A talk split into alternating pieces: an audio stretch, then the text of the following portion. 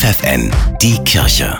Regional. Für die Region Oldenburg und Bremen mit Steffi Behnke. Die junge Caritas hat erstmals einen Katalog mit Workshops und Infoveranstaltungen für Jugendliche und junge Erwachsene veröffentlicht. Dabei stehen berufliche Orientierung, seelische Gesundheit und Prävention im Fokus. Die kostenlosen Exemplare sind beim Landescaritasverband in Fechter erhältlich.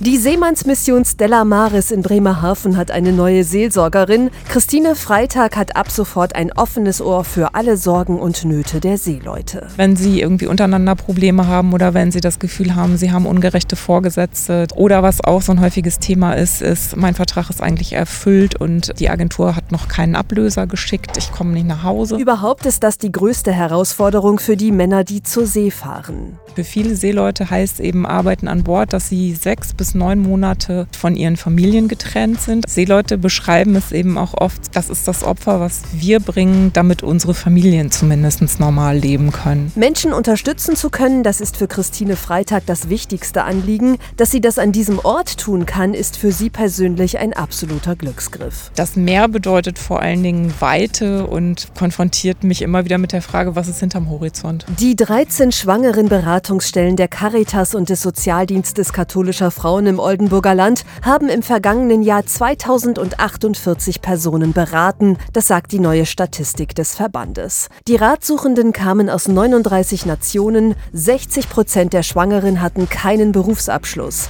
40 Prozent waren alleinerziehend.